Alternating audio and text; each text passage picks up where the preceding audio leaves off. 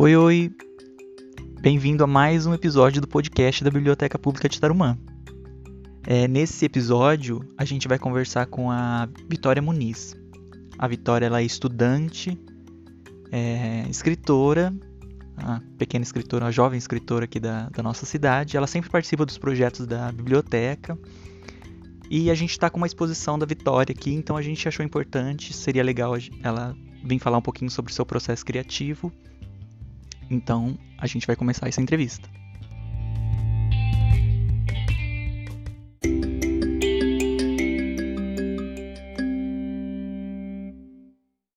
Vitória, seja bem-vindo ao nosso podcast. E para começar o nosso papo, é, conta pra gente um pouquinho sobre você, onde você estuda, o que você gosta de fazer no seu tempo livre. Oi, eu estudo na escola Pedro Acádia Neto, em Assis.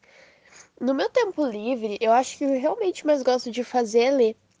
Eu gosto bastante de tirar um tempo para ler, ainda mais nas férias. Mas eu também gosto de trabalhar com artesanato, como crochê, bordado. Também gosto muito de dar um pouco do meu tempo a isso. E ultimamente eu tenho praticado também luta, o que ajuda bastante também na área criativa. E Vitória, qual é a sua relação com a literatura? Quando você se descobriu leitora e escritora? A minha relação com a literatura, eu acho que eu não consigo lembrar muito bem quando ela começou de fato, mas eu sei que ela se intensificou bastante dos meus 6, 7, 8 anos. Porque como minha família, uma boa parte da minha família já tinha esse contato com os livros, então eu também sempre tive contato, até mesmo com aqueles livros de pintura ou até aqueles emborrachadinhos, os pequenininhos de contos para crianças. E enquanto eu não conseguia ler, ah, alguns dos meus familiares faziam esse papel para mim.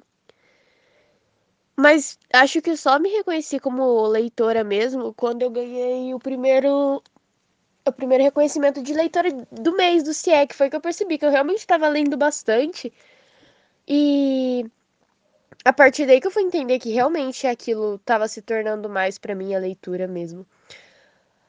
Agora, como escritora, eu também não sei dizer ao certo como começou a conversando com a minha família, minha bisavó disse que eu sempre tive a mania de ficar contando história, então eu sempre inventava algo, começo, meio e fim. Tanto é que ela até falou que eu realmente ia me tornar escritora quando eu era pequena. Mas eu acho que se intensificou mais, eu fui entendendo melhor que eu queria isso para mim. A partir do sexto, sétimo ano, eu comecei a escrever mais poesia no sexto para o sétimo ano e depois eu comecei a me aventurar um pouco também, como com alguns contos pequenos, sendo ajudada pela minha professora de português Leda. Mas eu acho que até hoje e não acho que isso vai acontecer tão cedo, eu não consigo me reconhecer como escritora. Com base nas pessoas incríveis que tiveram esse título, eu acho que o máximo que eu consigo me reconhecer é como um aprendiz pequeno das pessoas que vieram antes de mim. Acho que uma contadora de histórias que se preocupa muito com a forma com que elas vão ser contadas e que se empenha muito nisso também, mas isso não quer dizer que eu não espere me reconhecer como escritora um dia. Conta um pouquinho pra gente como que é seu processo criativo, como você escreve, quais são as suas inspirações. Ah, o meu processo criativo, ele parte bem mais do que só inspiração. É, por mais que eu também seja motivada a escrever pela inspiração, eu costumo tentar deixar uma certa disciplina com isso, com ao menos dedicar 20 a 30, uma hora e meia do meu dia, conforme meu tempo foi disposto, para exercitar a escrita mesmo, estudar sobre a escrita, mesmo que naquele dia eu não, não me sinta inspirada, que eu ao menos tente ler um pouco do, do que eu escrevo para que eu crie uma relação concreta com a escrita. Mas o meu processo criativo também pode partir de uma inspiração em um momento inusitado. Mas eu acho que o que eu realmente mais gosto desse processo são as partes que as pessoas acabam não vendo, a que elas não têm acesso. Como sempre que eu leio um livro, eu penso realmente no que eu não tô tendo acesso, que partiu aquela história. São vamos dizer assim, enormes quadros criativos que explicam muito sobre aquilo que normalmente um escritor tem. Eu gosto muito de construir os meus pré-tramas, enredos ou escrito de romances e contos, onde eu consigo ter uma visão melhor do que eu estou escrevendo. São enormes quadros de personagens detalhados e o enredo bem explicadinho. Costumam ser quase tão grandes quanto a história, depende de quem escreve. Mas eu acho que essa é realmente a parte que eu mais gosto. É, é nesses processos, nesses quadros que eu escrevo e acaba, eu acabo não mostrando, que eu tenho mais profundo dos personagens, da escrita. Mas as minhas inspirações, eu acho que elas partem unanimamente da leitura. É um pouco estranho de explicar, mas não só da leitura de livros, mas também da leitura daquilo que está à minha volta. É claro, parte também da leitura de livros, principalmente quando eu leio algum conto, livro, algum texto muito bom que trabalha algum tema ou então escreva de alguma forma. E eu sinto vontade de reproduzir de alguma forma o que é, foi escrito ali, mas a minha maneira. Mas também da leitura das coisas que acontecem à minha volta, como, vamos dizer assim, um dia, a reação de alguém, emoções, tentar ler aquilo e escrever também. Então, acho que a leitura é aquilo que mais me inspira, mesmo a leitura daquilo que não é escrito. Eu gosto de usar como inspiração aquilo que as pessoas não costumam notar. Eu gosto de puxar detalhes de coisas simples, tanto quanto emoções fortes.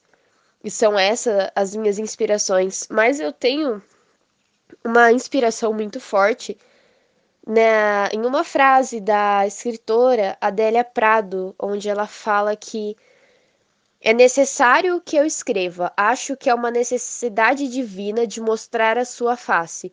O espírito quer ser adorado, ele quer ser visto. Deus precisa precisa fatalmente de mostrar a sua face e a arte é a mediação para a divindade. Então, neste caso, tenho de ser dócil a um desejo divino. Nesse caso, como ela fala, é realmente escrever sobre aquilo que não se vê a olho nu. Eu acho que essa é a minha maior inspiração.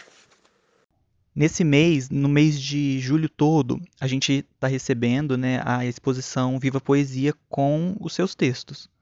Como foi fazer a, a seleção desse conteúdo para essa exposição?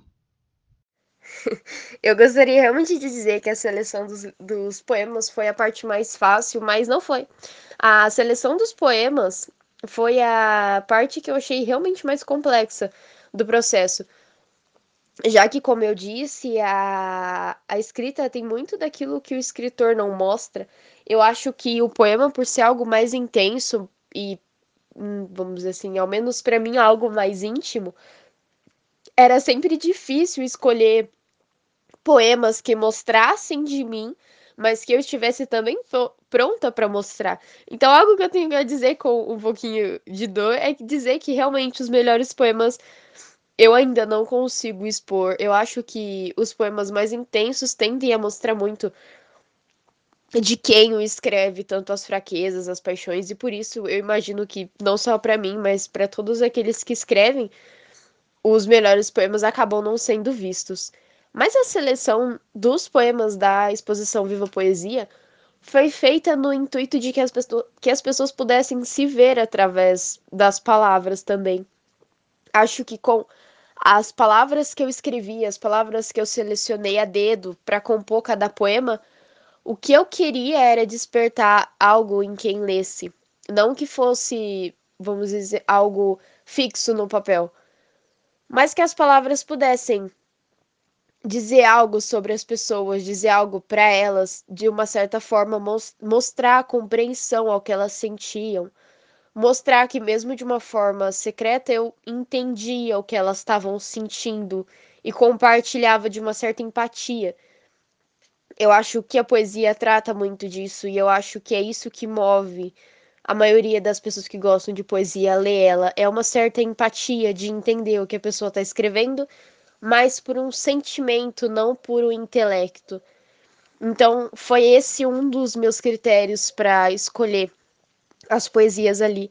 Acho que todas as poesias que eu escolhi para estarem nessa exposição têm esse intuito de despertar algo nas pessoas, mostrar para elas algo, é, mostrar um pouco de empatia também com o que elas sentem, mostrar que mesmo que, vamos dizer assim, num mundo onde mostrar algum tipo de sentimento pode ser considerado fraqueza, a minha poesia está exposta e ela trata sobre isso, sobre sentimentos, e que a poesia em si é algo valiosa.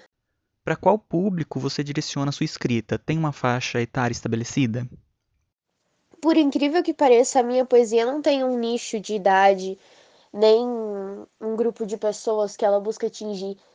Porque, como eu disse, a, a minha poesia ela é íntima, de uma certa forma. Ela é uma verdade do que eu vejo, ela é a minha verdade mais profunda. Então eu não conseguia mostrar ela para as pessoas e também nunca escrevi elas no intuito de mostrar. Então, enquanto eu escrevo, seja poesia, seja algum conto, eu nunca tenho a intenção de realmente que as pessoas vejam aquilo, que ela seja exposta e lida. Então, ela nunca se direciona a ninguém ou a nem, nenhum grupo de pessoas, não busca atingir um grupo de pessoas. Então, eu acho que a poesia como ela não busca para mim atingir nenhum grupo ou ninguém, ela é mais uma faca mesmo, uma espada que me transpassa. Então, se alguém se sente atingido por ela também, é por ter abraçado a, minha dor naquele momento e também ser transpassado naquele momento. Então, vamos dizer assim, se a minha poesia é vista porque por um, por uma livre espontânea vontade de que eu quis mostrar, porque alguém a achou de uma certa forma, então, que bom que ela foi vista e que bom que ela foi lida, independente do que a pessoa achou sobre ela, e que ela se sinta o foco da poesia de uma certa forma, que ela se sinta tanto quanto o protagonista, quanto tanto quanto também o espectador daquilo que está sendo escrito. O que você gostaria que acontecesse no futuro? É, você só em, em publicar seus textos? Se imagina escritor, é profissional? Ou tem outros caminhos em mente? É difícil dizer sobre o futuro, já que eu não tenho muito controle sobre ele. Mas o que eu sei e o que eu espero é que eu continue escrevendo. Que a escrita continue sendo algo a mais para mim para sempre. E que, se possível, eu trabalhe com a escrita. Eu sei que, mesmo em outra área eu vou continuar escrevendo, eu já não sei mais ver o mundo, sentir o mundo sem a escrita. Eu acho que quanto aquilo que eu escrevo, aquilo que eu vejo é mais real enquanto escrito. Eu acho que eu sou mais real enquanto escritora. E eu já não consigo mais me imaginar fora disso, tanto nas minhas formas de expressão quanto nas minhas formas de ver o mundo. Então, eu acho que o que eu espero no futuro é que a minha escrita se torne também algo mais para os outros, que ela possa ajudar os outros, por mais que seja difícil de enxergar isso para algumas pessoas, eu realmente espero que a minha escrita possa ajudar as pessoas. Então, de uma certa forma, eu vou ter que aprender a mostrar o que eu escrevo aos outros. Mas, se possível, eu gostaria sim de seguir como escritora profissional, de publicar, de publicar meus textos para quem os pudesse ver esse é um sonho e, independente da realização dele ou não, eu sei que a escrita vai continuar sendo o meu propósito. A gente sabe que você é uma leitora voraz, né? Então, por favor, indique um livro para nossos ouvintes. Ah, eu acho que se eu pudesse indicar um livro a alguém. É realmente difícil indicar um livro sem ser o Hobbit. ou algum livro da Jane Austen já que para mim eles são os pais da, da escrita que eu gosto de escrever, é claro. Existem muitos escritores que vieram antes deles e que merecem também muito reconhecimento.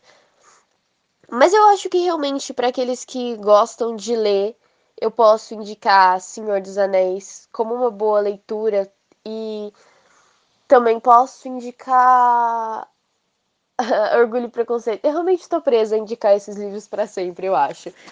Mas para aqueles que gostam de escrever, eu quero indicar Silmarillion. é um bom livro para quem gosta de escrever, embora ele seja um, um tanto quanto. É, vamos dizer assim, complexo. Pra, pelo menos para mim foi complexo no começo entender o fio da meada dele. Mas outro livro que eu também gostaria de indicar é Ortodoxia, de um filósofo contemporâneo, contemporâneo chamado Chesterton. Ah, realmente a forma dele de ver o mundo é encantadora. Vitória, a gente agradece muito a sua participação no nosso podcast. É, agora, se você quiser se despedir e o seu convite para os nossos ouvintes visitarem a sua exposição aqui na Biblioteca Pública de Tarumã. Eu quero agradecer primeiramente pela oportunidade de participar do podcast. Foi realmente divertido, foi realmente muito bom para mim poder estar aqui falando sobre aquilo que eu amo e também quero agradecer pela oportunidade da exposição Viva Poesia. Eu fiquei realmente muito lisonjeada de poder estar tá realizando esse projeto e agradecer também a todas as pessoas que me ajudaram, que me propuseram ele e pedir também que as pessoas possam dar o seu olhar sobre a minha poesia como um pedido, realmente um convite para que todos aqueles que queiram saber um pouco mais sobre o que eu escrevo, entender a sua forma, a poesia, que eles possam estar tá indo na biblioteca de Tarumã para poder também ver um pouco sobre isso e realmente agradeço a oportunidade e espero poder vê-los outra vez. Como de costume, no final de todo episódio a gente tem a dica de leitura é, com um dos nossos leitores aqui da biblioteca. Hoje a dica de leitura é com a Heloísa, mas antes é, eu tenho um recadinho para dar. Durante toda essa semana está acontecendo o Festival de Inverno aqui no CIEC. São atividades culturais abertas ao público, é, gratuitas. Hoje, quarta-feira, é, aqui no CIEC, às 19h30, vai acontecer o encontro de corais com a oficina de coral de Tarumã, o coral municipal de Palmital e o coral Viva a Vida de Pedrinhas Paulista. Na quinta-feira, às 20 horas, na Feira da Família, acontece o show com Vozes da Terra. Na sexta-feira, às 19h30, também no CIEC, a oficina de violino, Ritmos do Esporte 100%, Hit Dance, também do Esporte 100%, e o estúdio Dinanina de Pedrinhas Paulista. No sábado, às 15 horas, tem a tarde do rock, com a banda The Brothers e a banda Helena de Troia. No sábado, às 3 horas da tarde. E no domingo, é, encerrando a semana do Festival de Inverno, tem uma sessão de cinema com pipoca é, às 15h30 com o filme infantil Frangoelho. Então, recadinhos dados, agora a gente vai para a dica de leitura com a Heloísa. Então aqui eu me despeço de vocês e até o próximo episódio.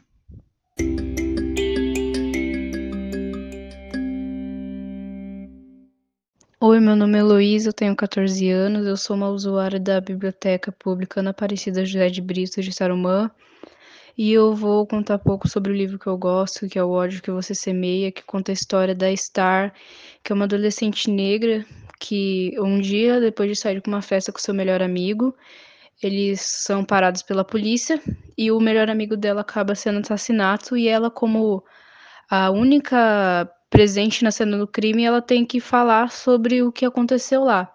E ela sofre muita chantagem, eles falam que o amigo dela estava armado, sendo que ele não estava. E eh, começa uma injustiça e ela tem que se decidir se ela vai tentar usar a voz dela, se ela vai tentar buscar justiça pelo amigo dela. E eu gosto muito desse livro porque ele fala sobre coisas que acontecem hoje, tanto que se você procurar, pesquisar, você vai achar casos que acontecem até mesmo esse ano, nesse século. São coisas que aconteceu, acontecem, aconteceram e sim, é um negócio que eu acho muito importante. Fala sobre um assunto que é muito necessário e é, é, muito bom porque a gente vê como que é uma pessoa que passa por isso, que acontece a ela, como ela sofre. A gente vê muita coisa, fala sobre como ela teve que enfrentar os medos dela de falar, como ela começou assim com uma coisa pequena para tentar buscar justiça por ele, depois foi pegando e foi saindo na rua falando, e sim, é uma história triste, trágica, mas assim muito bonita.